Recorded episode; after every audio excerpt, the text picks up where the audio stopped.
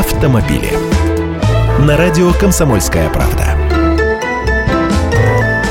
Здравствуйте. Оттепель обнажила ямы на асфальте, даже гаишники об этом предупреждают. На столичных дорогах их тоже много. Пробить колесо об острую кромку асфальта или даже подвеску в этой яме оставить дело одной секунды. Но и слалом вокруг дыр на скорости тоже штука опасная. Можно задеть соседей по потоку.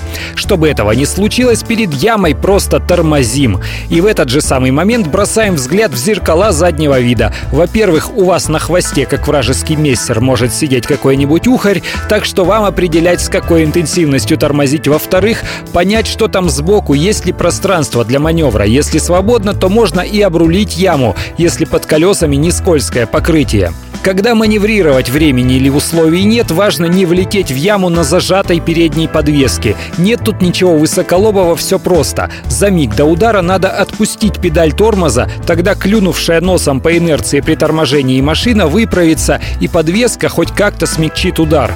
Есть еще один способ разгрузить попадающее в яму колесо. Например, вы понимаете, что машина через миг влетит правым колесом в колдобину и делаете движение рулем вправо и в обратное положение. Тогда сила инерции загрузит левую сторону, соответственно, разгрузив больное правое колесо, и удар будет смягчен.